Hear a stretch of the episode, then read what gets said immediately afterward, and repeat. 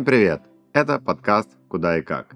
Меня зовут Денис Люхудинов, являюсь основателем компании DS Consulting, независимым финансовым советником с управлением активами более 15 миллиардов рублей.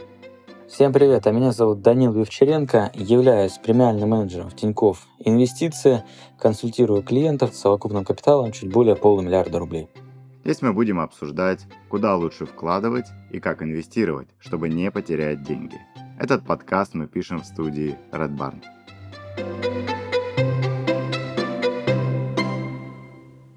И сегодняшняя тема звучит так. Фьючерсы – это не для России? Конечно же нет. Скажи, опционы – это что же э, не для России? Да-да-да.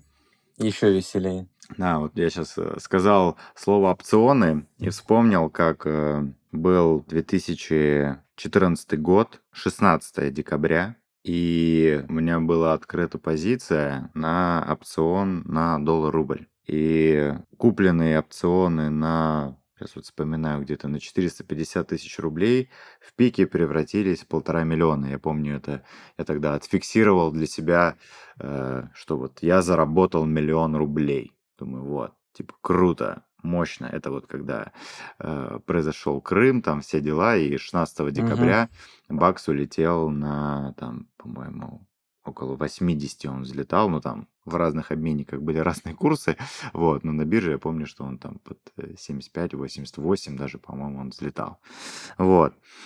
И, конечно же, это такой прям с опционами, ну, валютными на Мосбирже был для меня такой первый приятный опыт. Вот у тебя как вообще с фьючерсами, с опционами? Ой, да, благо, что мне хватило эмоционально потрепать себя как раз на рынке уже акций. С опционами как раз ну, не сильно хотел связываться, так как я не сильно пытался, может, прогнозировать движение активов во времени или в каком-то определенном ценовом диапазоне. Я вот покупал актив и ждал его роста, то есть не закладывал определенный промежуток времени, как это требует там опционы. Ну а фьючерсы тоже не понимал, для чего покупать производный финансовый инструмент. То есть есть базовый, это там акция, есть производный инструмент. Это инструмент, зависящий от акции. То есть фьючер зависит там условно от акции. То есть смысла не совсем не видел в сложности использования разных инструментов. С точки зрения ведения бизнеса, когда бизнес с помощью данных инструментов страхует свои как раз валютные возможные потери, ну, страхует себя от валютного курса или еще как-либо, данное использование инструментов очень помогает. Я вот хотел бы добавить, когда работал в БКС, как раз юридических лиц консультировал по хеджированию, то есть по уменьшению рисков от экспорта и импорта. Они же там продают за валюту, покупают за валюту. Соответственно, правильно им помогали снижать эти валютные риски так как курс же может измениться, и, соответственно, бизнес может от э, покупки товара или продажи товара там, потерять в цене. Слушай, я думаю, стоит, да, нашим э, зрителям uh так подраскрыть, э, что это за такие вообще опасные, непонятные звери, Слова. да, да, фьючерсы, опционы, кто они такие вообще, с чем, с чем их едят, да, если хочется какие-то uh такие простые примеры привести, вот, э, смотрите, опцион – это, по сути, право на покупку чего-то, но не обязательство, то есть можно отказаться. Фьючерс – это обязательство. Да, и на самом деле тоже очень древнейший инструмент, ну, так называемый дериватив там, или производный инструмент, то есть от базового, да, вот как Даниил говорил. И вот сейчас тоже мне сейчас вспоминается такой, где-то я такой простой пример слышал, объяснение, вот мне кажется, он очень понятный. Вот представьте, опцион это, допустим, вот я сейчас там, допустим, зима, и я хочу там забронировать отель на Мальдивах, да, и вот я угу сейчас вношу какую-то мини-предоплату, бронирую, и в случае, если я не поеду, э, бронь мне там не вернется, или, например, в случае, если... Э, то есть я же заранее покупаю, а когда, например, летом туда, допустим, я приезжаю, там, там, допустим, туристический сезон, и цены сильно поднимаются. А я заранее за счет того, что забронировал, для меня эта цена остается. Все, то есть мой опцион сработал, да, то есть я купил право себе купить отель за дешево, потому что в сравнении там с ценой, которая будет, например, через полгода. Нам только тут с Мальдивами надо брать этот об, обратный временной эффект. Я летом купил э, отель на январь, да, потому что там uh-huh. зимний сезон. А, то есть это право. Но если я, я могу этим правом не воспользоваться, например, э, если вдруг я вижу, что там начался сезон дождей, там туристы не приезжают, и я захожу там на Booking, да, там или какой-то другой сайт, и вижу, что э, эта гостиница стоит там сейчас еще дешевле, да, появился номер. То есть мне смысл оплачивать по, по предыдущей дорогой цене, ну, вот эту после брони доплачивать, если я могу там снять сейчас дешевле, да, то есть в этом случае там опцион не сработал, да и, и нет смысла его. А вот фьючерс э, это, ну, можно сказать, что я эту предоплату за отель отправил всю, даже не предоплату, а полную оплату, и даже если я не приеду или захочу отказаться, мне никто ничего не вернет. Вот, есть это, наверное, да, такие примеры, да, отличающие, что опцион это право, которая может дать определенную выгоду, а может не дать из-за то, что я купил это право, то есть деньги я в любом случае заплачу, да, или потеряю, или мне это пригодится. А фьючерс это такое обязательство, да, потому что изначально это фьючерсы вообще появились как такие контракты, да, согласно которым там продавец обязуется поставить покупателю какой-то базовый актив по заранее там договоренной цене в определенный срок, э, а тот обязан выкупить предмет там сделки, да, то есть они между собой прям все кровью, можно сказать, расписались, да, вот, и сначала фьючерсы были поставочные, там потом просто торговые, так называемые, да, там не поставочные фьючерсы, вот, и а, потом еще и опционы появились. Конечно, тема, на самом деле, вот, ну, я даже сейчас сам рассуждаю, понимаю, что может быть такая сложная, но если возвращаться как бы к сути, для России ли этот инструмент или нет, а, у меня, знаешь, вот тоже вообще так удивительно мы эти темы разбираем. У меня была вот защита магистрской работы моей диссертации. Ага. И на этой диссертации сидел вот диссертационный совет. У меня была тема там э, развитие альтернативных инвестиционных решений для физических лиц. И про инвестиции, там, куда физлицы вкладывают, почему и так далее. Мне вот э, председатель этого диссертационного совета, я там рассказывал примеры, как с помощью фьючерсов можно реально снизить риски портфелей, да, там бета-коэффициент там улучшить и так далее. Uh-huh, uh-huh. Она мне такой вопрос задает. Он говорит, а как вы считаете, а почему фьючерсы так мало используют? Я говорю, да очень просто. А, многие о них не знают. То есть, и это там инструмент доступен там квал-инвесторам. Большинство вообще не знает, как он работает. Типа сложный. Да даже само слово фьючерсы, опцион людей вызывает панику, да? Б, как бы самих там брокерских, банковских компаний и так далее, как правило, да, э, ну, невыгодно э, сотрудникам предлагать эти инструменты, потому что маленькие комиссии с них получаются и так далее. Не знаю, Данил, ты, может, подтвердишь, не подтвердишь эту гипотезу? Да, подтверждаю. Вот. С, я говорю, ну, в целом низкая финансовая грамотность. Тут э, люди э, там ETF там от акции обычные, да, там что такое там ETF фонд и что такое акция, там они сильно не отличают, да, там или акцию с облигацией подробно разъяснить, чем отличается. А уже копать во фьюче опционы сложновато. Вот, и она такая, да, понятно, такая не совсем с вами согласна. Я еще думаю, блин, что она мне хочет не отлично поставить, а, а потом такая, вот, э, Салихудинов, отлично, вашу работу там отмечаем. То есть я с ней реально, ну, можно сказать, спорил при всем диссертационном совете и при всех моих однокурсниках, почему я считаю, что э, фьючи, ну, реально для россиян очень плохо сейчас работают, да. Тут я еще даже вот додумывал, чтобы я еще ей сказал аргументацию, почему это не работает. Еще и, ну, у нас, э, скажем так, слабовато, в принципе, объемы по этим инструментам, да, по, не по всем они есть, в принципе, да, не везде ты можешь захеджироваться, э, потому что многие это, используют как инструмент хеджи, да, защиты. Не помню, был у нас подкаст, кстати, по хеджам, может, тоже, если в комментариях напишут ребята, что им интересно, там, как хеджировать позиции, может, мы еще это тоже расскажем.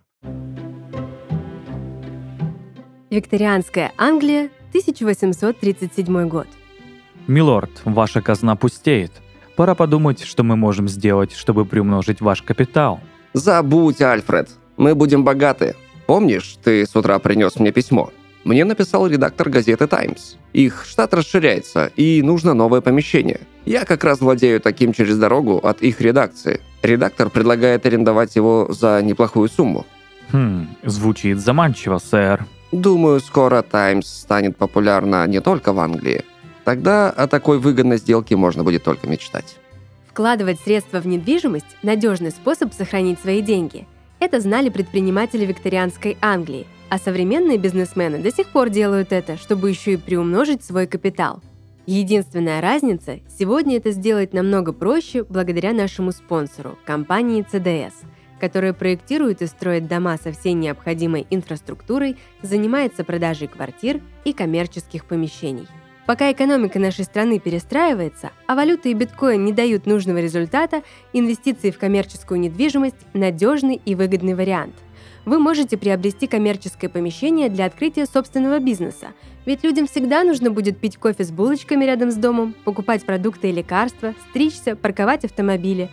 А если все эти объекты находятся в шаговой доступности, то поток клиентов тебе обеспечен. Или вы можете сдать купленное помещение в аренду другим предпринимателям и обеспечить себе пассивный доход, занимаясь только тем, чем хотите и там, где хотите – как только вы решите, во что именно вкладываться, специалисты ЦДС подскажут и помогут на всех этапах выбора и покупки помещения.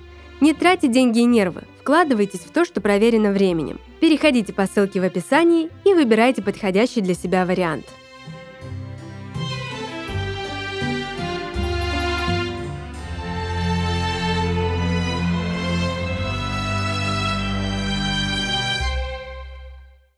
Вот, поэтому так, э, в общем, интересная тема, но мало, короче, кто может ее реально использовать, потому что, блин, сложно. Да, здесь полностью соглашусь, что лучше для начала освоить как раз самые ну, ну, базовые инструменты, да те же акции. В основном, ну, такие финансовые инструменты, как фьючерсы и опционы, их придумали для ведения ну, реального бизнеса, для страхования себя от определенных рисков, а, вот, ценовых. Вот как, например, Денис привел пример такой понятный довольно для всех нас с Мальдивами. Вот. Но, к сожалению, э, все оно потом превращается в немного извращенном формате, в том плане, что многие начинают это использовать не как средство страхования, там, хеджирования рисков, а как средство спекуляций. И, э, соответственно, э, данный инструмент из своих хороших качеств превращается в плохие. Здесь хотел бы добавить, что не стоит сразу кидаться в данные инструменты э, с головой. Стоит попробовать поторговать вначале базовыми инструментами, такие как акции, а потом постепенно может попробовать изредка поторговать фьючерсами. При этом для себя отметив, какую максимальную сумму вы готовы себе позволить, то есть небольшую, там, не более 10-15% от счета. То есть не надо ради интереса заходить на весь счет. Хочется еще, знаешь, как тоже так предостеречь. С одной стороны, реально это может быть хорошим инструментом для хеджирования, да, а с другой стороны, есть у него реально и большие минусы. Еще раз, да, подчеркнем, что все-таки трогать вообще прикасаться к этим инструментам можно только тогда, когда вы ну, какое-то базовое образование, понимание э, получили, и реально это для более профессиональных игроков инструмент. И из минусов, да, здесь, э, ну, э, есть то, что можно не просто уйти в ноль, а можно еще и в минус уйти. И вот э, когда у нас был, по-моему, вот ковидный как раз-таки период, есть такое громкое там судебное дело, да, когда на, на Мосбирже при торговле фьючами на нефть несколько там десятков или, по-моему, сотен трейдеров даже, ну, увидели на своих брокерских счетах не то чтобы ноль, а они в минус ушли, то есть они остались uh-huh. еще должны рынку, да, скажем, брокеру, да, в, в их случае, потому что брокер обеспечивал их фьючерсы.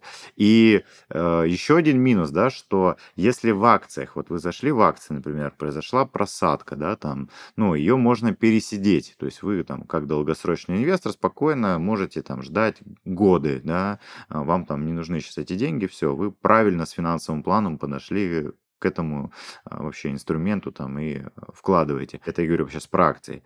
То фьючерсы, они имеют срок да, и истечение, то есть и, э, скажем так, за этот срок как бы, ну, можно не дождаться, да, пока они выйдут в плюс, и они просто там закроются в минусе, да, и это никто вас там не спросит, хотите, не хотите, просто принудительно, то есть у каждого там фьючерса, опциона есть, ну, так называемый там период там экспирации, да, когда он заканчивается, закрывается. На самом деле изначально контракты там, которые предполагают, то есть есть там фьючерсы там на кофе, да, там, например, там есть фьючерсы даже стали появляться на погоду, там, и производители там одежды, uh-huh. кондиционеров там с помощью этого хеджируют свои бизнесы. Есть, ну, фьючерсы на кофе, это там, э, когда, например, там, та же самая компания там Starbucks, да, который там сотнями миллионов, там, миллиардами покупает кофе, им нужно, ну, в себестоимость стаканчика понимать, сколько у них будет цена кофе, и они с помощью таких сложных инструментов, э, ну, для них, у них там профессиональные сидят управленцы, да, которые там, э, ну, такими суммами орудуют, они этим управляют. Вот. Поэтому если вот мы говорим про классического инвестора, такого среднестатистического, который сильно не соображает, то фьюч можно использовать как элемент хеджа, либо если вы в этом разобрались, покопали прям книжечки, там, ну, э, изучили там какие-то видео, курсы прошли, либо если вы наняли профессионала, который вам смог настроить правильное хеджирование. В иных случаях извините, лучше к этому не прикасаться. И тем более можно свалиться в азарт, спекуляцию, потому что многие там не с плечом идут сразу, там фьючи опционы, и там можно, вкладывая немножко, потенциально получить большую доходность, но и также потенциально большой убыток. И помните пример про нефтяные фьючи, из-за которых э, люди ушли прямо в минус. Да, ну что? верно, здесь также. Да, с тобой соглашусь. Думаю, тему можно, да, постепенно финалить, потому что довольно, думаю, широко так мы обширно ее раскрыли. Как раз лично от себя хотел бы добавить легкое заключение, что не стоит, думаю, сразу нырять в омут с головой, все сделать постепенно. В общем, будьте осторожны с этим инструментом. В правильных руках он помогает, в неправильных несет э, разрушение и опасность. Это был подкаст «Куда и как». Слушайте нас на всех платформах, комментируйте и делитесь с друзьями. Инвестируйте так, чтобы сохранять и приумножать деньги, а не терять их. Всем пока!